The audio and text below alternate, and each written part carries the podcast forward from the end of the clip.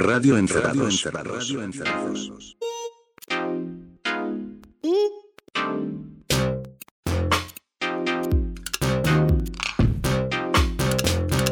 Radio Encerrados. Radio Encerrados. Bienvenidos a una nueva edición de Radio Encerrados, el programa que en este caso estamos grabando a distancia. Social, no, distancia en serio, porque no nos queda otra que grabarlo cada uno desde su hogar. ¿Cómo está, señor Javier Díaz? Muy bien, amigo. En otra punta de la ciudad, pero aquí estoy.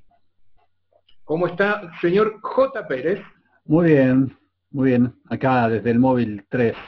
Bien, móvil 1, eh, les mando saludos.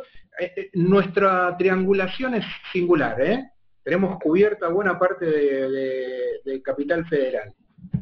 Sí, es verdad. Ustedes, ustedes muy en el límite hacia un lado, yo cerca del límite hacia otro. Está bueno. A pasitos de la General Paz. Bien, exactamente. Esto es eh, eh, Radio Encerrados, un, un podcast donde mm, la idea es que los tres traemos tres canciones que nos gustan sin que los otros miembros del programa, podcast o como quieran llamarlo, sepa de qué se tratan, por lo cual nos sorprendemos porque a veces estamos cerca en las elecciones o no. Como el día de Sí. hoy, que empieza Javier diciendo que trajo qué canción, Javier. Uy, ¿O yo traje- qué? A ver, yo voy a presentar una de las canciones que más escuché en esta cuarentena, que es de una banda local, una banda argentina, una banda porteña. Ya sé, creo. ya sé de qué banda. Tirala, a ver, decime. Pirámides. No. Ah, No. eh, fin del mundo. Sí, ¿cómo sabes? Porque estuviste con- comentando que los estabas escuchando. Sí, estoy todo el tiempo. Son unas son cuatro chicas que sacaron un EP que lo grabaron hace muy poco. No sé si son de Capital o de Gran Buenos Aires, no lo sé, pero tampoco importa mucho. No tengo mucha información, simplemente puedo describirlas. Eh, son chicas jóvenes, que es lo primero que graban, como con ese nombre, con Fin del Mundo. Sacaron un EP de cuatro canciones y lo que vamos a escuchar es uno que se llama La Noche, que es el tema que mm, eh, da inicio al EP. Eh, y es una, la verdad que lo que hacen no, no es demasiado ni novedoso, les va a remitir a un montón de cosas. Eh, la podemos meter en el género indie si quieren, guitarrero, poderoso, con lindos arreglos. Tiene todo, o sea, es como una especie de él mató con, de chicas. Pero Epa. con, persona- pero con Ella personalidad, ¿eh? Con, con Eh. mucha personalidad y la verdad que la canción esta, por ejemplo, la que vamos a escuchar, tiene una estructura muy linda, una melodía muy, muy linda, eh, y está inspirado o basado parte de la letra en un poema de Alejandra Pizarnik, que está muy bien adaptado. A mí la verdad que cuando lo escuché, también tiene esto de que es un EP que dura 15, 16 minutos, exactamente. ¿Cómo no escuchar muchas veces algo que dura 16 minutos, que encima te gusta, ¿no? Lo pones una y otra vez y cada tanto volvés a él. Y la verdad que de- del pop o rock, mejor dicho, local, a lo que la- últimamente no le estoy dando eh, demasiada bola, tengo que reconocer. Cuando apareció esto me sorprendió y dije, esto está muy bien, lo vamos a- le vamos a dar una oportunidad, le vamos a dar dos, le vamos a dar todas las oportunidades y eh, vamos a escucharlo mucho. Y en eso estoy, así que llevo ya un par de meses dándole duro al EP de Fin del Mundo y quiero que ustedes también le den duro al EP de Fin del Mundo. Se llama La Noche esta canción y miren qué lindo suena.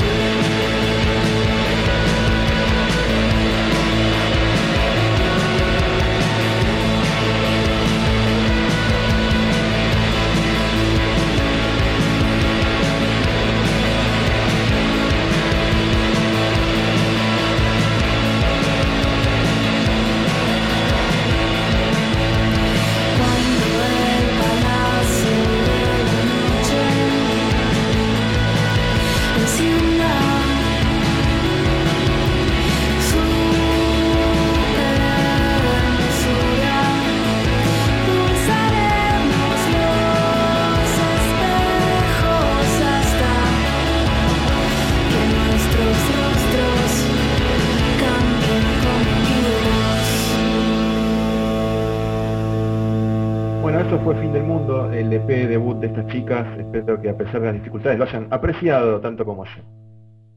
Sí, está muy bien, ¿eh? Linda banda, no las conocía, no las conocía.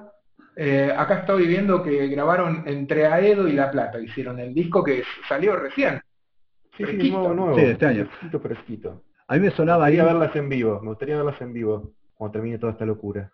Habrá que esperar. eh, me sonaba indie español. Y por eso me te recordaba, sí, a una banda que se llamaba Civil Bane o Civil Bane, Española. Me hace acordar mucho de esas chicas. Sí. Más que a él mató te diría que sí, sí, sí. Pero está muy bien, sí, sí, sí. Buenas canciones, buena onda. Aprobado totalmente. Bueno, sigo yo. Dale. Estuve viendo muchas cosas estos días de cuarentena. Traje canciones de, eh, de series que estuve viendo. Ajá. Eh, O sea, hiciste un programa eh, propio, digamos, un conceptual. Un conceptual propio, porque eh, em- son, son canciones que escuché por primera vez porque no tenía presentes, o no, ya verán. Eh, pero en este caso eh, voy a empezar con un tema muy melanco, pero que me encanta. El tema se llama I Go to Sleep. Es un clásico absoluto. Originalmente fue escrito por Ray Davis y es un tema de Ray Davis, pero que eh, en- lo escribió para una banda que se llamaban los Applejacks. Salió como single en 1965. De ahí en adelante, después eh, él grabó una versión de este tema. Kings. Pero- sí. Eh, sí, no, creo que sin los, sin los Kings, pero está en un compilado de los Kings como un extra. Pero en el medio de todo esto hubo un cover muy famoso hecho por los Pretenders en 1981, eh, en un momento en el que Ray Davis y Chrissy Hind eran pareja, mirá qué lindo, porque Claro. ya habían hecho otro cover y qué sé yo. Eh, después también hay, hay covers de este tema hechos por Cher, por Peggy Lee, por Sia, o la banda esta Rasputina que a mí me gusta bastante de a ratos. Pero la versión que vamos a escuchar ahora es de una chica que tiene una voz muy singular, muy simpática, se llama Zeta Berg o Seberg, ese es su nombre artístico. El tema, como les decía, se llama I Go to Sleep y es un tema, el tema que cierra el segundo episodio de la serie Betty. Una serie increíblemente grosa que es eh, la traslación del universo de Crystal Moselle Nada que ver con Betty la Fea, ¿no? no, Betty, Betty es eh, como se denomina a las mujeres, eh, en- en- según el diccionario urbano, es como se denomina a las mujeres empoderadas, fuertes, en general bonitas, con presencia, con se suele utilizar eh, para, para llamar así a las chicas surfers, y bueno, las chicas que hacen skate, que de eso se trata eh, Betty la serie, porque es una continuación de Skate Kitchen, una película alucinante que ya hemos recomendado acá fuertemente. Sí. Ya hablaremos en el otro podcast de Betty la serie, pero no Betty la fea. Pero recomiendo mucho esa serie y uno de los episodios termina, no, no cago nada al decir esto, termina con unas chicas durmiendo en una en una en una pista de skate y suena este tema que vamos a escuchar ahora, que es Fever haciendo I Go to Sleep. Miren qué lindo.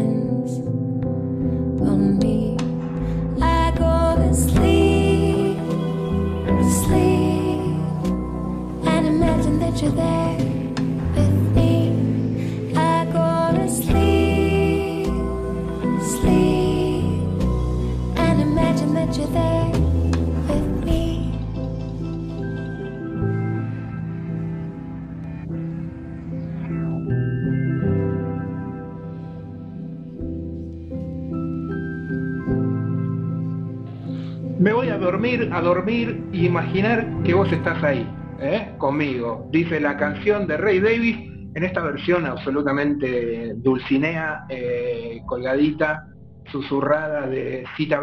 Eh, Seabird todavía no tiene ningún disco como solista salvo un, un, un disquito con tres temas. De ahí sale esto. Era lindo. Medio tiene igual cosas con otras bandas. ¿no? ¿Eh? Medio inditrónico. Medio inditrónica, la versión me parece, me gusta mucho. Es muy bueno ponerse a escuchar las distintas versiones de este tema, ¿eh? Lo recomiendo, lo he hecho. Recomiendo mucho cuando uno ve que hay un tema que está muy bueno y que tiene varias versiones, eh, es- está muy bueno encontrar, sobre todo las que son distintas, las que se alejan un poco de, de la original. Sí. Eh, ah, una- un tema que me gusta, eh, no es la primera versión que escuchaba, ya la conocía, eh, de hecho creo que la versión de Sia sonó bastante en su momento, pero me quedo con esta toda la vida, amigos. Bueno, estaba muy bien. Gracias por traerlo. Ay, ay, tonto. Bueno, yo tengo un recuerdo del futuro. Epa, En realidad es algo de 1962, de una época en la que empezaba, empezaba la carrera espacial, eh, empezaban a despegar los satélites y justamente un satélite fue una la inspiración para el nombre de la canción que vamos a escuchar. sí, Este sí, es- es Sputnik. No, no, no, pero eso es posterior. Y es una banda además, ¿no? Claro. No una canción. Pero tenían el, el- el nombre Sputnik, creo que estaba eh, por todos lados en ese disco, si mal no recuerdo. Sí, sí, sí, Bueno. sí, sí. Igual el único tema que me acuerdo el nombre es Love Missile, no sé cuánto. Michelle de amor. Bueno, vale. Pero Bueno, no vamos a hablar de Sigue Sigue Sputnik, esta noche vamos a hablar de, de Tornados. Eh, ¿La conocen? ¿Escucharon nombrar? Bueno, De Tornados es una banda que, que- que ha tenido su trayectoria, pero no, no te podría decir cuál ha sido su hit. bueno, el hit, el primer hit de ellos es Telstar, del año 1962, como había dicho antes. Acá lo importante es que eh, el, el tema es de un tipo que se llamaba Joe Mick. Claro, John Mick, el, el loco John Mick. Claro. A ese sí lo conozco. loco, loco ese, ¿eh?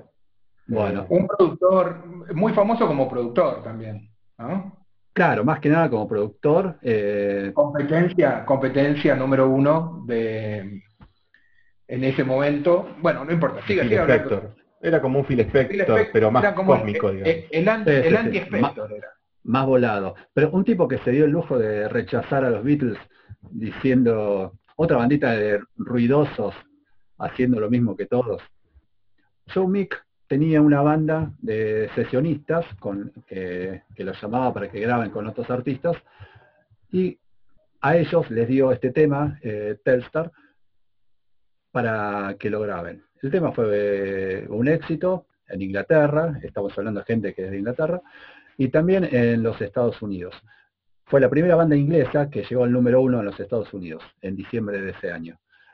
Bueno, Bien. claro, ellos en, en realidad eh, eh, eran so- eh, tienen, tienen una especie de, de- de cosa ahí similar a los Shadows, ¿no? Hacer temas como covers y cosas así de- en versión instrumental. Sí, casi, eh, casi todo lo que hicieron es instrumental. Después grabaron este tema en una versión con voz y hay, esto es para que dejemos como tarea para después, hay una versión en español del tema que la canta Alberto Cortés. Ah, la Ah, mierda. mierda. Después la buscan, la escuchan, la, la ¿No, comentamos. no te le animás a esa? Pensé que ibas a pasar esa. Yo No, te me- pasé de pero- mi eh, la otra vez. Pero, perdón, Milciadura, la versión de Al- Alberto Cortés, ¿está, eh, ¿es con ellos? No, no, no, no, es eh, Ah, es un cover. Alberto Cortés y su banda de corazones solitarios, no sé. Pero bueno, la escuché, la de Alberto Cortés, dije en un momento, sí, me voy a hacer el, el loco, con esto la rompo. Escuché 15 segundos de la de, la de Alberto Cortés y dije, no, no, no, no, ¿qué estoy haciendo? jodida, ¿no? No, no, jodida. Escuchen lo que es esta banda, lo que es esta grabación, donde Joe Mick mete lo que parece que son todas sus obsesiones de, o mejor dicho, su gran obsesión de convertir el estudio de grabación como un instrumento más. Escuchen cómo se deforman los instrumentos y por qué esto es como una, buena manera de meter la ciencia ficción y el futuro y todo eso en, en un, en un tema alucinante. Bueno, escúchenlo. Así que vamos A ver. The Tornados Telstra.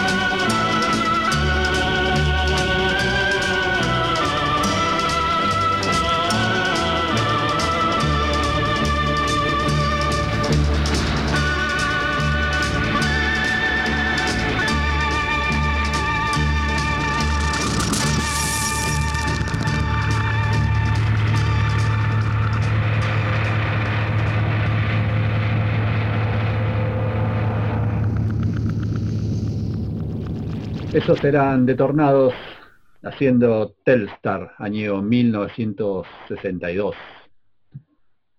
¿Qué les pareció este bueno. recuerdo del futuro?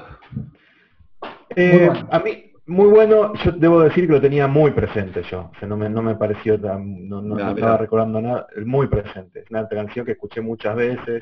De hecho, si no la pasé acá, est- estuvimos a punto, no sé, ¿eh? No, no, no, no. ¿No sonó nunca? Acá, acá no sonó, acá no sonó. Ah, yo la tengo muy presente, Telstar, muy presente. Eh, no sé, porque vi alguna vez un documental de Showmik también, no sé. Y es como la canción emblemática de Showmik también, ¿no? Claro. Es un temazo, muy lindo. sí. Yo la descubrí ahora en esta cuarentena. Ah, Telstar, esta canción, ¿en serio? Sí, sí, sí, sí, no sé. Ah, mirá vos. y Es como un clásico así de, de- de- de- de la historia de los estudios de grabación, digamos, porque John Mick tenía esta locura, bueno, el tipo es un personaje impresionante, sí, y e- e- experimentaba con las, re- con las reverbs. Entonces grababa instrumentos en el baño, porque los baños tenían techos altos, no sé, como reverb rara, Sí. y, y usaba, no, lo que usaba mucho era meter micrófono en la descarga del inodoro, ese tipo de cosas, Claro. ¿viste? Hacía esos tipos de locuras.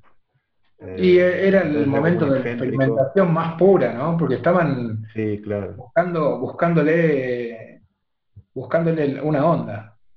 Un, un grosso. Bueno, voy yo, ¿no? dale. Sí. Subieron a Netflix Mystified, el Oh. documental sobre Michael Hutchins, que Oh, yo vi hace, hace unos Y ahora- meses. Ahora me lo venís a decir. ¿Por qué? No, no. Porque es uno de mis documentales. Lamento mucho, ese documental se tendría que haber pasado en un festival en Argentina. No se pasó. No se pasó. Es uno de los grandes documentales de- musicales del año pasado. Es terrible. Es terrible. Comparto. A mí me gusta mucho el documental, mirá que no soy nada fan. Tuve un momento en que me gustaba In Excess, obviamente como todo adolescente, cuando, cuando los descubre. Eh, y acá el, el éxito de Kick también hizo que todo el mundo eh, escuchara In Excess. ¿En algún momento dejaste de, de- te dejó de gustar Inexcess? La puta madre que te voy a cagar a tro- me voy a ir a tu casa Sí, a no, cagarte a no, trompadas. no es, Nada más no es una, no es banda que no es una banda que me guste demasiado, nunca me gustó demasiado, salvo esa época que te digo que me gustaba mucho Kick y me gustan mucho algunas canciones previas y quién y de hecho El pecado original es una mejores Eh. canciones de la historia, digamos, ¿no? Es una maravilla que no Sí, no se sí, vence. No se Los tres primeros discos de Inexcess son una gloria. Después hablamos. No sé, no, pero mira que Kick es el quinto, ¿eh? O el sexto. Kick. Tanto como el quinto o el sexto. Sí, sí, tiene mucho O el disco, cuarto. sí. Me parece que es el quinto, pero bueno, no importa. Sí, no, no es, no es el primero, ni el segundo, ni el tercero. No. Yo aguanté, Eh, aguanté cinco minutos del documental ese. Después se pone bueno. Eh, Es no, está muy, está muy bueno, muy bueno de verdad. Pero Muy yo- bueno, sí. Me acordé que no me lo bancaba el chabón. Me gusta la música. Yo pero- tampoco, no, yo no me lo banco. Me parece No, un no. banana, me Sí, parece como insoportable. un banana insoportable, Sí. insoportable. sí. A mí me Eh, cae de puta madre.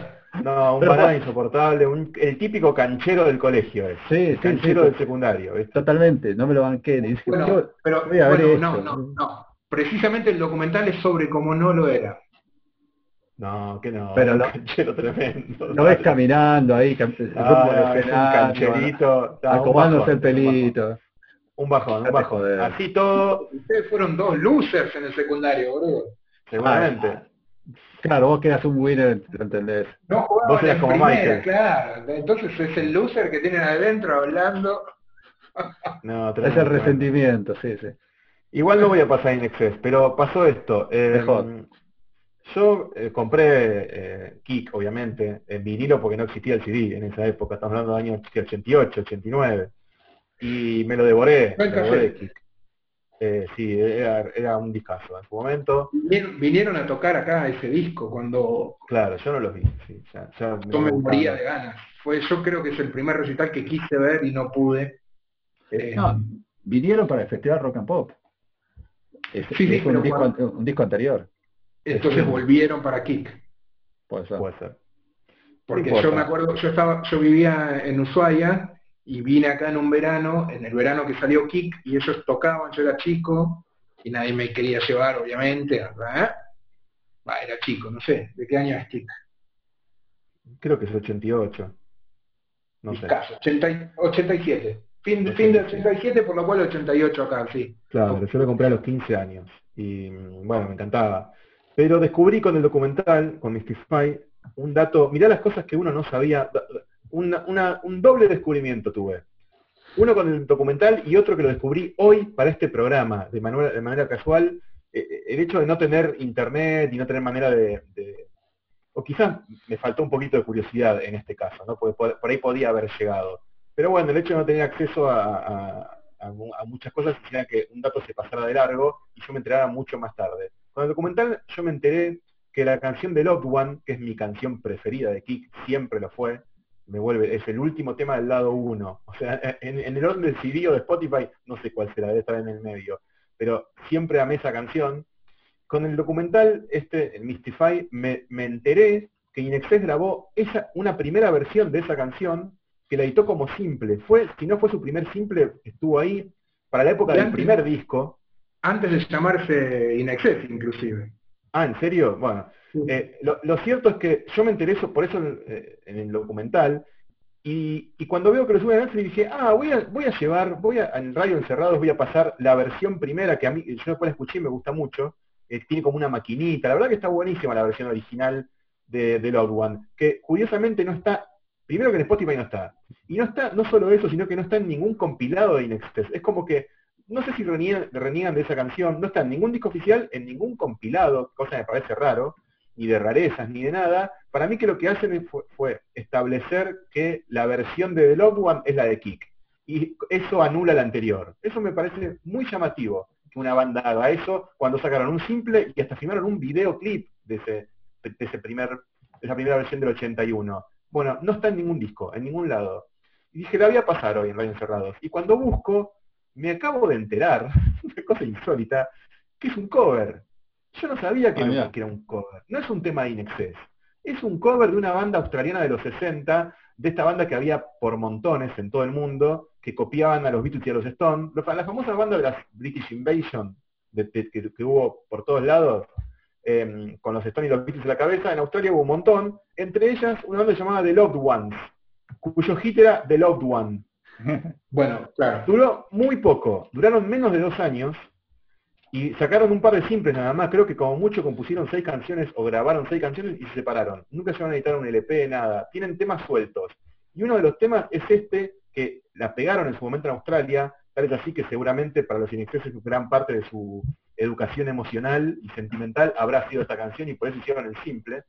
Eh, y es genial la canción original. Dije, bueno, lo, descubrí hoy, 19 de mayo del 2020, que mi tema preferido de Inexcess es un cover de una banda eh, de, eh, de beat australiana, que se llama The Loved Ones, casi como el tema, como el título del tema. Eh, y flashé, y la canción es hermosa, la, original, que es bien stone, así, con, con muchas, no sé si maracas, pero tiene palmas, y lo interesante es que le agregaron palmas porque el ritmo que tiene es medio cruzado, no sé si lo acuerdan, el ritmo del tema. Cran, cran, cran, como, tiene como acentos medios raros, y para que la gente no se perdiera, el oyente no se perdiera, le agregaron palmas más derechas. Pero como, como, como el acento del tema es raro, las palmas van quedando desfasadas muchas veces a lo largo del tema. Entonces es una cosa rarísima. Y es lindísimo, lindísimo la versión original, estoy muy contento eh, esta cosa de, que uno siempre descubre algo nuevo cuando piensa que, lo sabe todo, ¿no? Eh, o, de, cosas que pretende saber o cree que sabe, y yo me entero hoy, eh, 30, casi 40 años después, que mi tema preferido de Netflix es un cover. No sé si ustedes lo sabían. Vos, Pablo, que eras tan fan, ¿lo sabías? No, yo sabía que era, que era un cover, lo que no, la segunda versión eh, no, la- no la, ten- la grabaron como In Excess, en realidad. Eh, no sabía que era una segunda versión, pero sí sabía que era un cover. Porque Ah, mira, yo no en, es- sabía que era un cover. en ese momento, eh, como lo tenía en cassette y qué sé yo, Kick era como un disco que, que escuché mucho y es el único tema que no estaba que no, te- que no estaba escrito no por estaba ellos. firmado por ellos, claro. Sí, Claro. yo no le había dado bola a Pero eso. nunca escuché, nunca escuché la versión original. Ahora la vamos Así a que- escuchar. Así que gracias. Y van a ver qué linda que es. Vamos a cantar todos a coro este tema.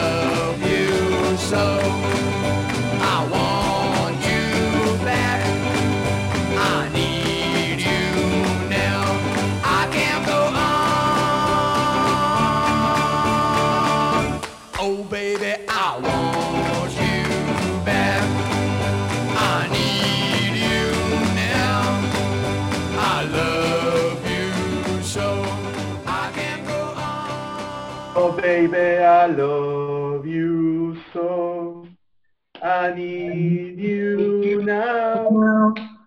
I want Want you back. back.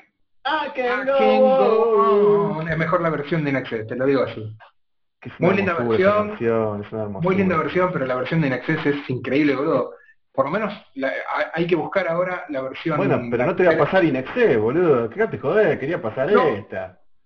Sí, no, no, está perfecto, está perfecto, está muy bien Ah. y ya te agradecí y te vuelvo a agradecer el haber escuchado Ahora, esta versión. no, de nada. Para mí es la mejor versión que escuché de Love Ones. Porque no escuché la Inexcess todavía. Disculpen, ¿eh? No, no, es- a, a mí es un temazo. la- De Kick conozco los temas que pasaban en la radio, este me parece que no lo pasaban. Sí, sí, No, sí, no sí. era, no era un hit, me Por parece. eso, no, pero- Pero esto- había video de esto, boludo. Sí, Pero había video de Love no lo vi. si no lo vi, no me acuerdo. Había video de esto.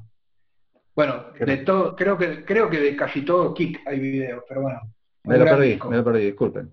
Bueno, igual se- yo quiero recomendar mucho Mystify, ¿eh? me parece un gran documental, más allá de, de- de todo lo que hicieron con el documental, es agarraron imágenes de archivo, muchísimas, muchísimas horas de grabaciones íntimas de él, de sus distintos momentos, eh, antes de subir a escena, eh, en, shows en vivo en lugares mugrientos, cuando empezaba la banda, y sobre todo la parte que me alucina es eh, su parte con Kylie Minogue en, una, en un viaje en un tren este, que hicieron muy largo. Eh, en ese momento los dos eran mega estrellas, Kylie le había pegado hacía muy poco, él estaba también como, por la época de Kick, estaban como muy, muy arriba y, y el problema que tenían era que por todos lados donde iban había alguien que los perseguía, que los fotógrafos y todo, entonces salieron eh,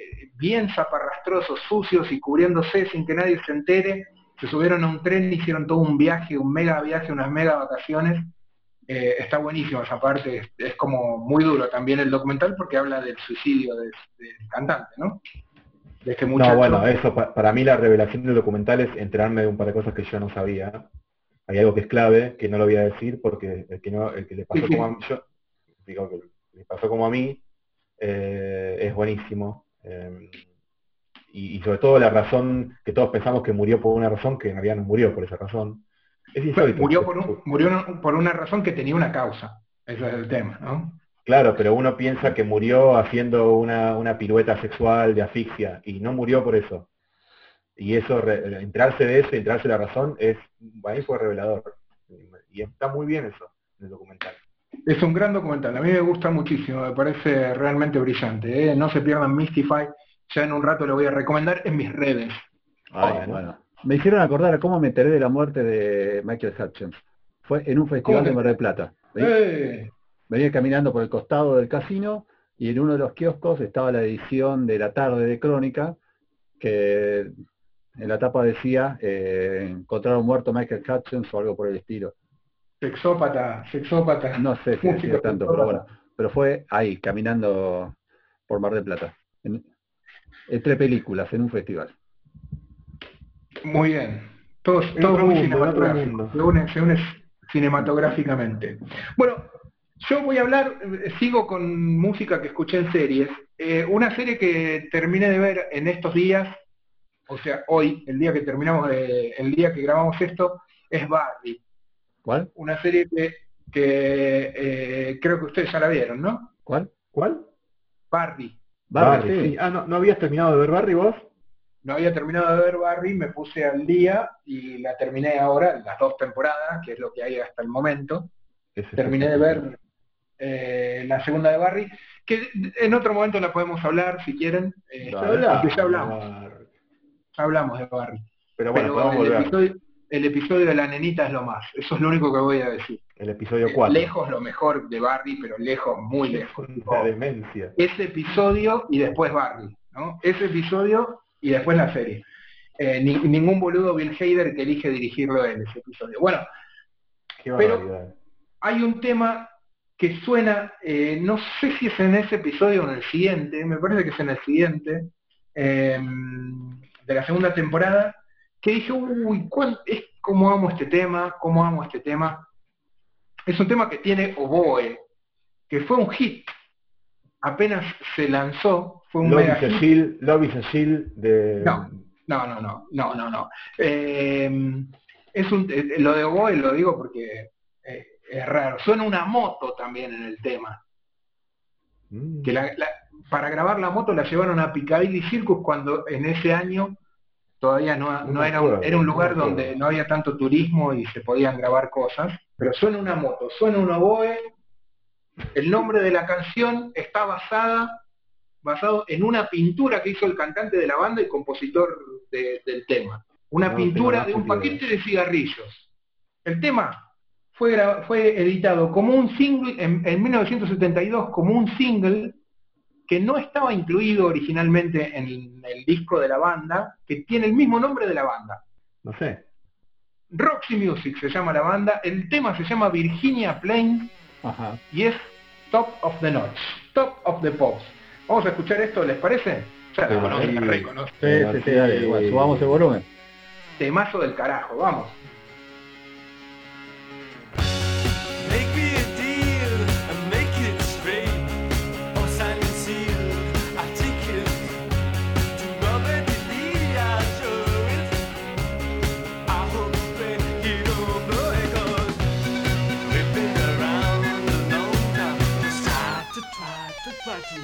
Baby James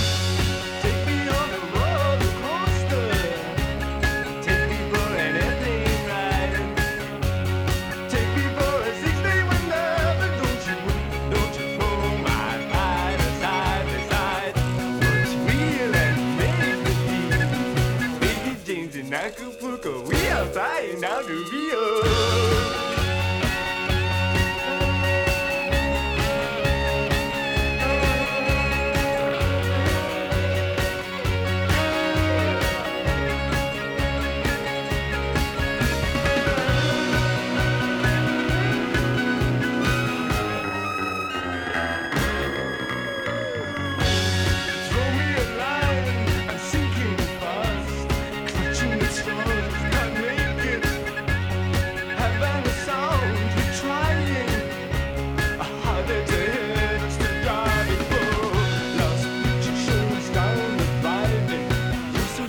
You're so you're so chic, to the rebel the week. Flavors of the mountain streamline. Midnight through casino floors. Dance the cha-cha through till sunrise. Opens up exclusive doors for wow. Just like the windows look the same. So me and you, just we two, got to search for something new.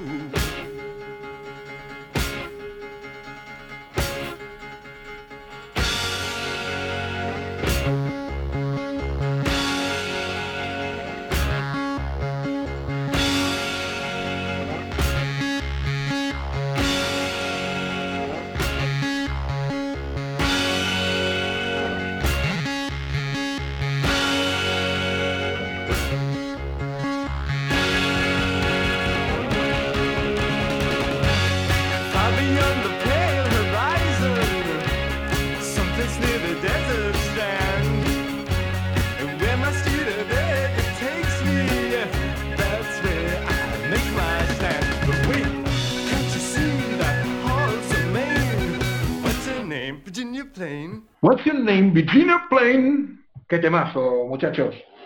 Impresionante, no me canso de escuchar esto.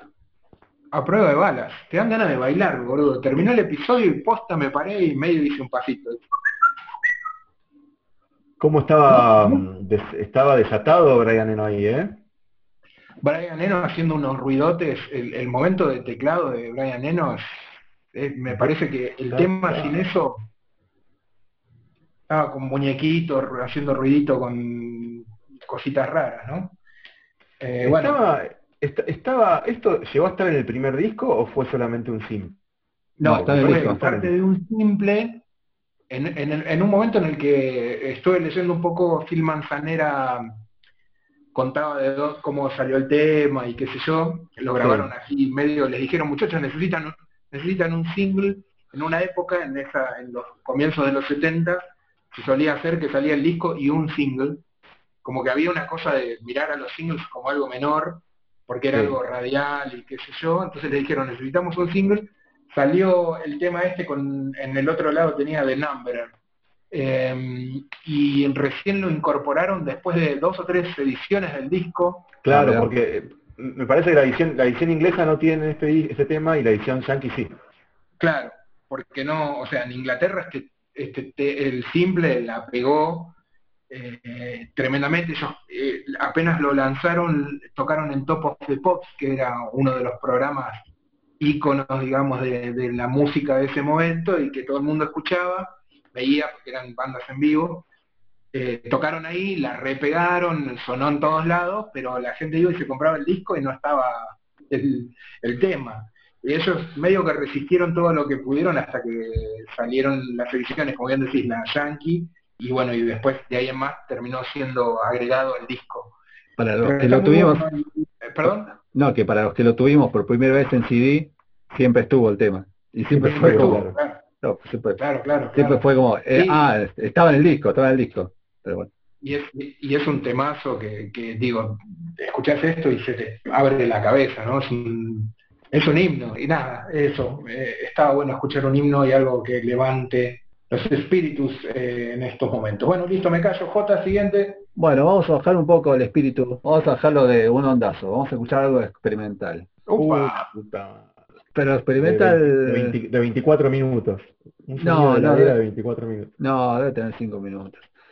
Igual, no tan experimental, esto es experimental para los que nunca se arriesgan mucho a escuchar cosas nuevas. Esto es eh, de un disco que de salió, ¿cómo? Un tema nuevo de YouTube experimental. Claro, esto es algo de 2020, salido hace muy poco, viene de Nueva York, es de una banda, un grupo de gente que se llama Onyx Collective. Ah, está buenísimo. Sí, sí, sí, sí, sí. sí, ¿Lo sí? Bueno, yo llegué, Eh, llegué de en, en mi rebote. amiga, mi- en mi liberarte musical Sí. apareció el disco. ¿Cuál? Eh, Manhattan. Eh, no, eh, en, Los en. No, no, digo el, el disco que apareció de este año, Manhattan Special. Sí. sí, Sí. sí. Bueno, que Muy, es el disco... muy. Bueno, yo lo descubrí de rebote escuchando a una chica que seguro que también conoces, que es Princess Nokia, una rapera también de Nueva York, de origen latino, que en su último disco te- tiene un tema que la música era levemente diferente a lo demás, eh, se destacaba bastante, y me fijé y estaba con un, grupo que se llama Onyx Collective. Bueno, después a ver qué era. Llegué a este disco que sacaron ahora en 2020, que es, eh, para definirlo rápido, es un grupo de jazz eh, experimental, pero moderno.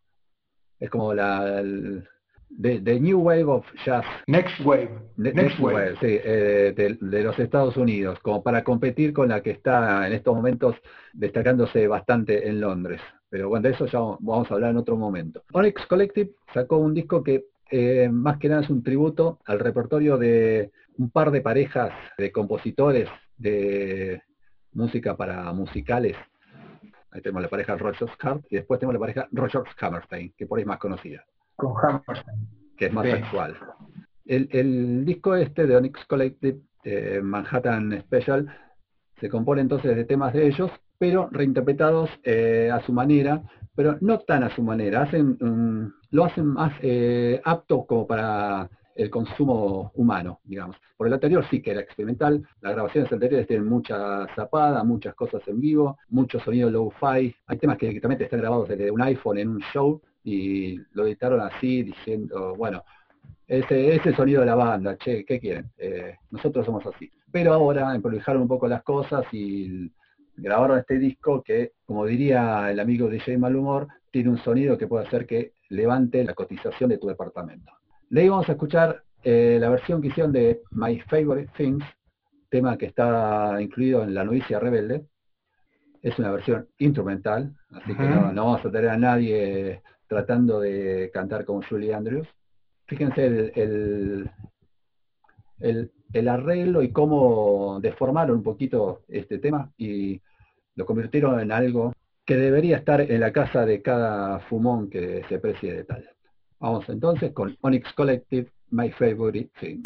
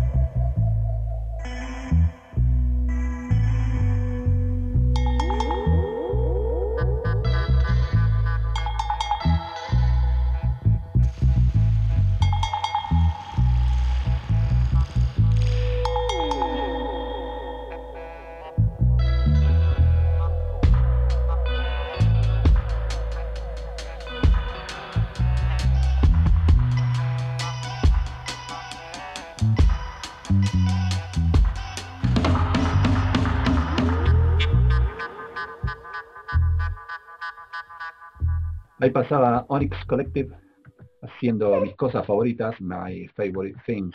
Un tema de un disco que es No ideal dijiste para... las palabras mágicas. ¿Qué? No dijiste las palabras mágicas, papi. Es un dab de la reconcha de la lora. Sí, bueno. Dije que Ya, era... es un no, dab espectacular, boludo. No, es que la banda van para un lado más Ya sé, acero, pero, pero cuando- en este lado... Escuché, ya cuando arrancó la batería, te dijo, uh, esto va a estar bueno, pensaba. Y es Sí. espectacular, parece un disco, no sé, de Di Perry, Augustus Pablo, todos Sí, esos sí, no, boludo. Este, este tema sí, el resto es, es igual de, de nebuloso, de trasnochado, no, no, no tan dub, Claro. un poco experimental, un poco easy listening también.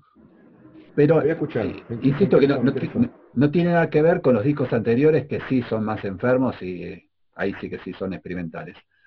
Eh. Faltó un dato nada más que quería dar, que la banda está liderada por el saxofonista, se llama Is- Isaiah Barr, es el nombre del líder de esta banda, que todo el tiempo van cambiando de integrantes y son unos 10 tipos más o menos haciendo lo suyo en Nueva York. Entre las recomendaciones, recomiendo mucho irse a dormir con este disco. Es un disco muy grosso para, para despedirte de la conciencia.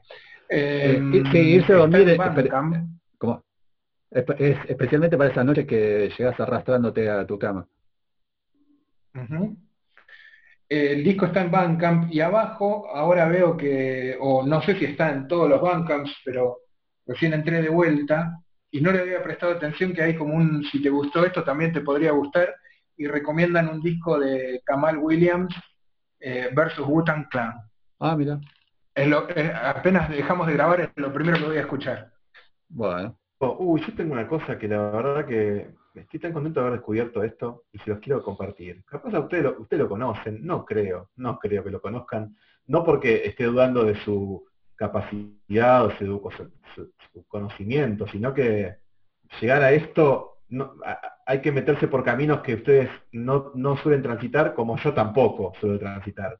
Eh, esto fue así. Yo tengo, mi discoteca está medio desarmada y ahí tengo como un armario donde tengo un montón de vinilos que están ahí abandonados. Básicamente están abandonados, que hay de todo, ¿no? Y están mal abandonados. Yo dije, bueno, a ver qué había acá. Y me di cuenta que tenía, bueno, dos discos, dos muy buenos discos de Jean-Michel Jarre, muy buenos, de los primeros. Está muy, muy, mm, muy denostado Jean-Michel Jarre y para mí no tiene nada que envidiarle a los primeros Tangerine Dreams ni toda esa cosa eh, o, o- o toda la parte más volada del crowd, del crowd. Para mí los primeros están buenísimos. Después se vuelve grasa, Se queda- New Age, como, como Tangerine Dream. Después se queda, Como tan, sí. se queda sin Bueno. oxígeno. Justamente tengo oxígeno en vinilo, así se llama Oxígeno. que es la, es la banda de sonido de Gallipoli, la película de Peter Weir, es un discazo mal, y Equinoccio también es un discazo mal, recomiendo mucho, sobre todo esos dos discos de Jarre. Pero ¿qué pasó? Pensando en eso, en decir, che, hay que, hay que levantar un poco la autoestima de Jean-Michel Jarre. y pensaba, pues es como Tangerine Dream, y dije, ¿y los de Vangelis no estarán buenos también? Pensé. Va- Vangelis, bueno, eh, se, se dice Vangelis, ¿no? Pero bueno, nosotros decimos Vangelis. Dream. El que no conozca Vangelis, Vangelis Dream. sí, eh, el que no conozca Vangelis, digamos que es banda de sonido de Carrozas de Fuego, de Blade Runner, ¿no? Esos como son sus grandes hits. Tienen un montón de primera. cosas. Del- claro, que esa es la de Blade Runner. La, de- la de banda de sonido de Cosmos, la serie Cosmos, de Carl Sagan, todo eso. Entonces digo, bueno, En realidad lo que, hay que decir es que- lo que hay que decir también es que Vangelis no es una banda. no, es un chabón. Es un compositor, para, para mucha gente Vangelis es como una banda. No, ¿en serio? Es, y es un error común porque vos lees Vangelis Ah, mirá. No, yo siempre supe que era un chabón. pero en realidad acá busqué el nombre porque nunca me lo recordaré en la vida. Vangelis Es Papanatasio. Evangelos Odiseas Papanetsio. Ahí está. Es un griego. El chabón hizo muy famoso, pero claro, Ah, antes de pegarla con carrozas, sí. Perdón, Papa, Papá- Papatanasiao. Papatanasiao. Ahí está. Antes de pegarla a, a fines de los 70, eh, el tipo hizo varios discos previos y yo dije, a ver qué onda, a ver si están buenos. Como pasa con Jean-Michel Jarre, que después del 82-83 es una poronga, pero las previos están buenos. O como pasa con Tangerine Dream, que también después de mediados de los 80, es- o principios de los 80 es insoportable, pero los discos de los 80 están muy, muy buenos. Y yo les digo, debería pasar lo mismo. Bueno, ¿saben qué? y se esfuerza, pero no pasa lo mismo. Son todos una cagada. Es una cosa, todo y siempre tiene como buenas intenciones y después está todo arruinado o por melodías, pero sobre todo por sonidos. Pero en el medio, en el año 75, descubro que Vangelis produjo el disco de una chica que se llama María Ángela Celeste. ¿Quién carajo es María Ángela Celeste? Yo dije, bueno, vamos a ver qué es esto.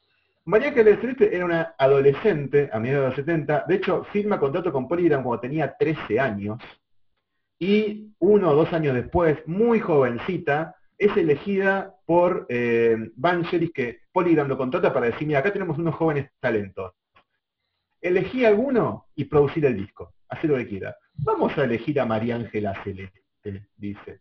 Lo escucho y la verdad que es sorprendente. Es como una co- imagínate como Carpenters o las canciones más campestres o, o baladas de ABBA, pero la producción está todo el tiempo en fricción con eso.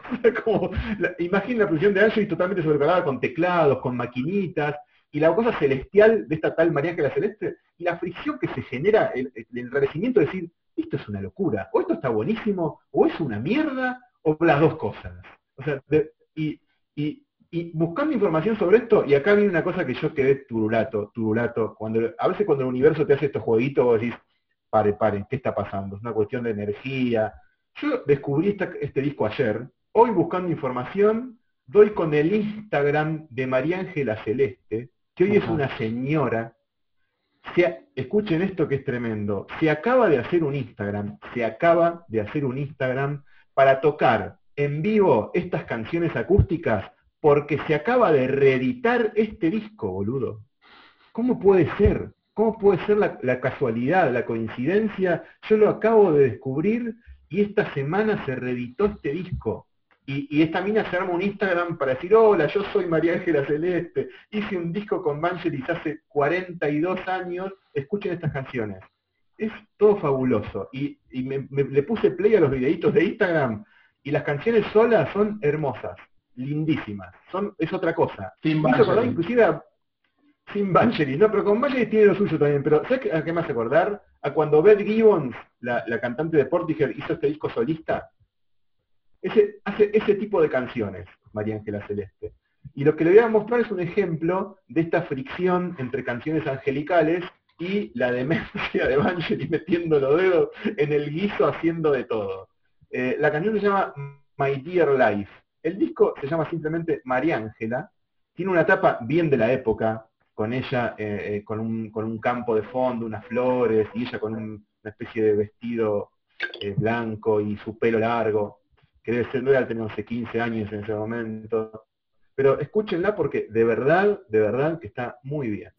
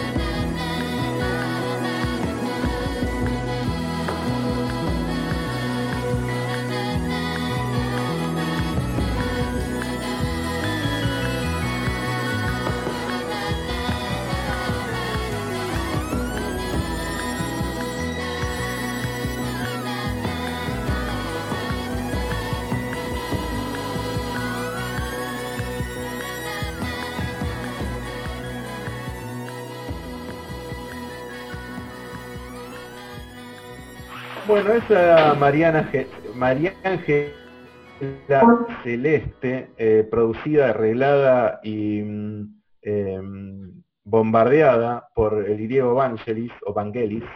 Em, no sé qué les pareció. Muy bueno. ¿Te gustó? Una, enfer- una enfermedad.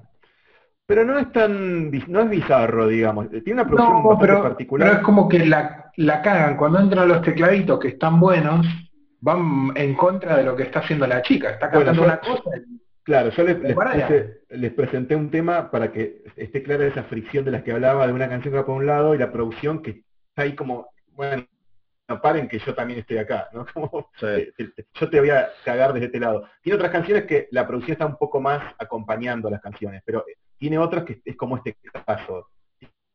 Tipo, chabón, ¿qué estás haciendo? Déjala en paz, déjala expresarse con esa voz tan linda que tiene, ¿por qué tenés que romper todo? Bueno, eh, e- el disco es raro por eso, pero me, me gustó mucho haber dado con esto, porque si vos entrás, por ejemplo, en la discografía que aparece, no sé, en All Music o en Discogs de Vangelis, no está este disco incluido. No está, está como, o sea, no, no figura. Se nota que le agregaron después el Vangelis como para promocionarlo y, y- y- y vender un poco, o, que tenga un perfil más alto esta María Ángela La tapa del disco, ahí la estaba viendo y es, dice más grande Vangelis que... Claro. Pero no sé por qué el loco este no lo tiene como dentro de su... Bueno, no son canciones de él, digamos. Sí, Eh, hay- sé quizás hay sí, algunas alguna. que sí, Sí. hay algunas que sí. Este es uno de los temas que so- eh, es de ella. Por eso se lo hace mierda. Ahí debe estar la explicación. Claro. Este lo compuso ella, Se lo hacemos mierda, claro. Eh, no, pero me pareció también encantador eh, la cuestión de que María Ángela se haya hecho un Instagram ahora, parece mi tía, con la guitarrita ahí, los anteojitos, la gorda está ahí tira, que haciendo unas canciones hermosas, la verdad que me sorprendió. Ponerle, darle play a, los videitos de Instagram, es muy linda la voz que tiene ahora, y ahí descubrí que las canciones, sin toda esa parafernalia, tienen lo suyo también. ¿eh? Así que me alegra que se haya reeditado este disco y que la- más gente lo descubra. Lo que sí me horroriza y me impresiona la coincidencia de que la misma semana que se reedita esto, yo descubro este disco. Me parece una cosa uni- del, uni- del universo muy extraña. Muy bien. Y yo voy a seguir con una cosa del universo también, no tan extraña, pero extraña. Eh, en estos días terminé, vi completa una serie que había empezado a ver cuando se empezó a transmitir, pero que dejé también al mismo estilo que Barry, vi el comienzo y, y- y no la seguí, eh, que se llama You're the Worst, una serie que me recomendó una amiga, que me, me gustó mucho. Hablamos en algún mucho. podcast sobre eso. Eh, sí, o- Sí. no, ¿sí? Sí, sí, sí, lo- la, la recuerdo, ¿eh? Bueno, Estoy Cuestión que- seguro.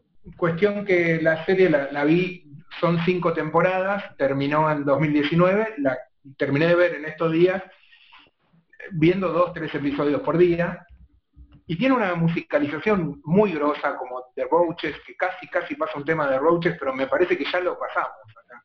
O ya pasamos un tema de Roaches, yo ya ele- ele- No, elegí creo uno no, hace ¿eh? tiempo. Cuestión que en esa banda sonora hay un montón de cosas muy piolas, y a partir de esa banda sonora llegué a un disco eh, que no conocía, de un artista que amamos, espero que me sigan en este plural, A ver. llamado Mm. Steffi Merritt. Ajá. Sí, lo amábamos, digamos. O yo le, le estoy dando un descanso. Eh, Bueno, bien. Eh, en el mi, 2011, mi descanso lleva ya ocho años más o menos. bueno, pero bueno, en el un descanso. 2011 sacó un disco antes de, en realidad, perdón, apenas salió 69 Love Songs, 69 canciones de amor de Magnetic Field. Eh, aprovechando un poco ese envión, sacaron un disco que se llama Obscurities, Ah. Que tiene los temas grabados por él en distintas formaciones, eh, Gothic Archies, The Six, eh, los propios Magnetic Fields, ¿no? Algunas de las bandas que él, que él tuvo, o no, son temas que quedaron, hay por ejemplo un tema que quedó afuera de, de 69 Love Songs y qué sé yo, y hay unos temas que estaban, eran inéditos hasta ese disco, que eh, formaban parte de la banda sonora de una Decime. obra musical que estaban haciendo, que escribieron y nunca se llevó a cabo, eh, Merritt y Daniel Handler, más conocido como Lemony Snicket, Sí. ¿no?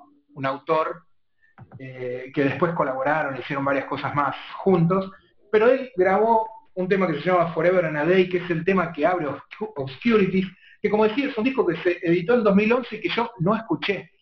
Se me pasó, no sé, se me pasó ese tema, ese disco, perdón.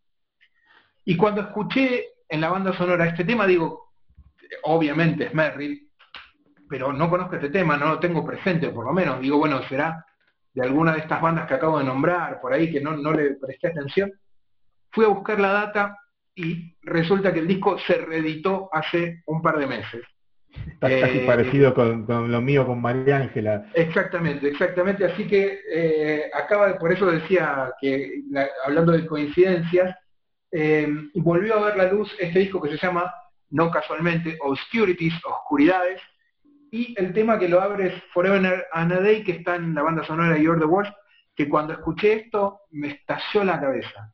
¿Sabes Sí. qué? Me hiciste acordar, porque por esa época, o un año después, o por ahí, Stephen Merritt hizo la banda de sonido de Pieces of April, una película Sí. que a mí me gusta mucho, y la banda de sonido es buenísima, y de hecho estuve, Sí. pe- eh, eh, estuve por un momento pensando en que ibas a poner algo de ahí, porque como hablabas de esa época, de, de- de- de temas que no están incluidos en la discografía, y dije, uy, va a poner algo de ahí.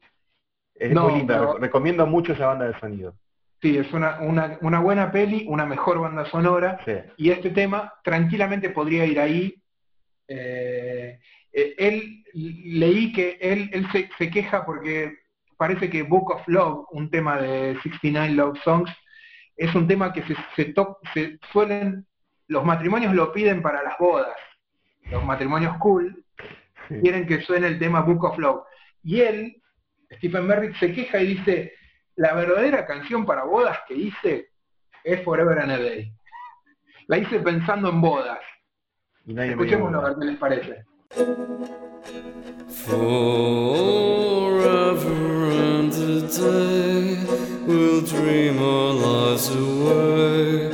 Our love is here to stay.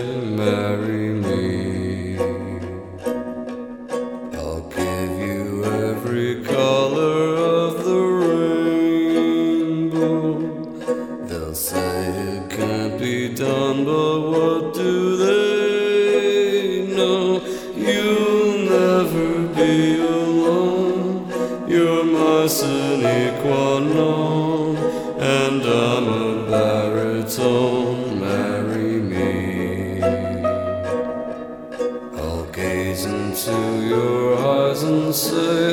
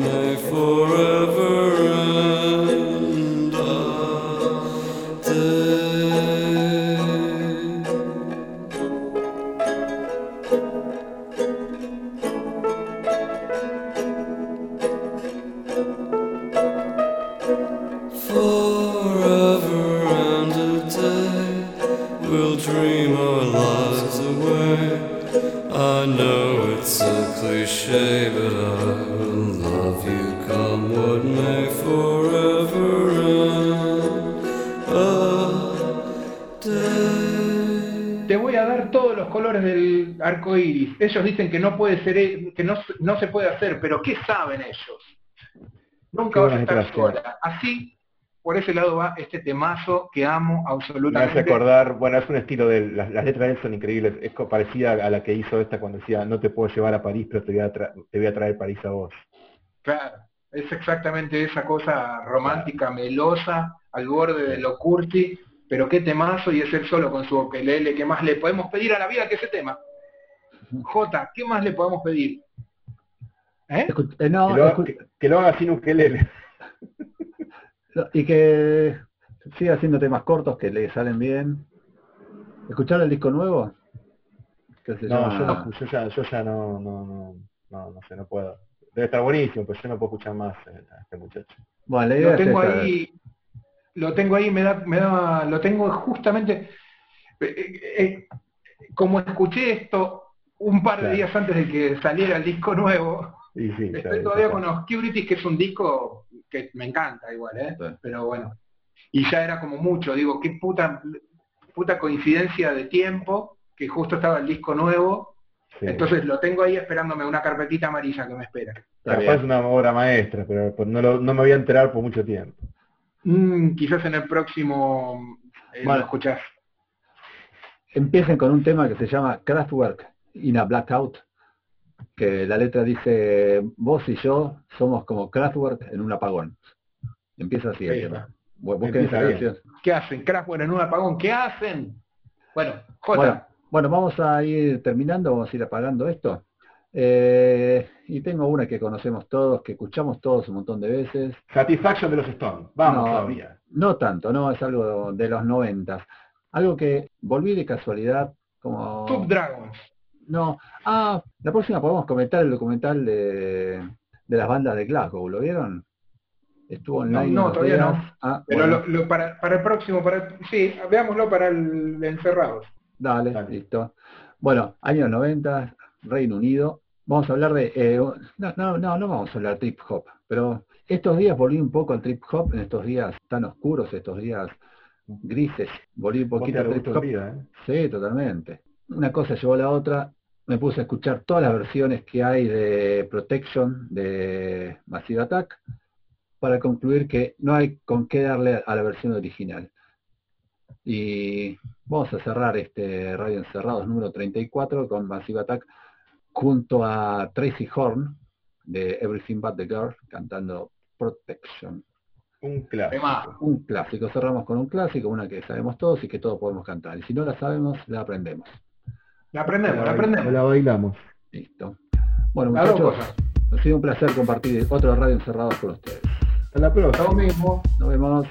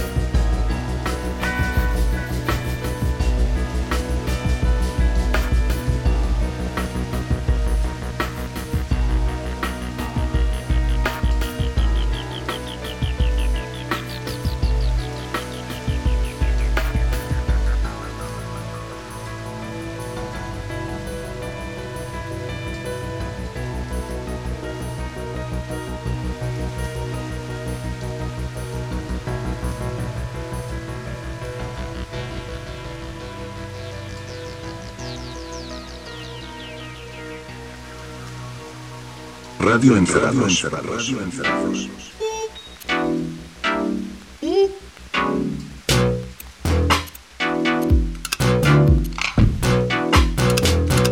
Radio Encerrados. Radio Encerrados.